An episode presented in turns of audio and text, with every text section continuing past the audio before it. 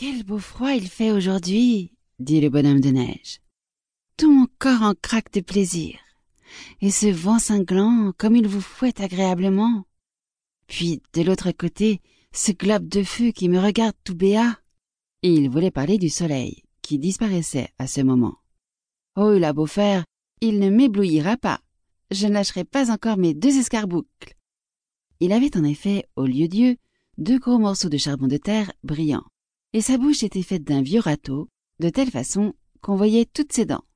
Le bonhomme de neige était né au milieu des cris de joie des enfants. Le soleil se coucha.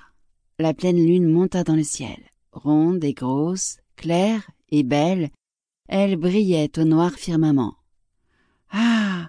Le voici qui réapparaît de l'autre côté, dit le bonhomme de neige.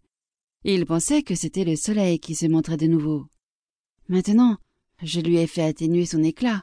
Il peut rester suspendu là-haut et paraître brillant. Du moins,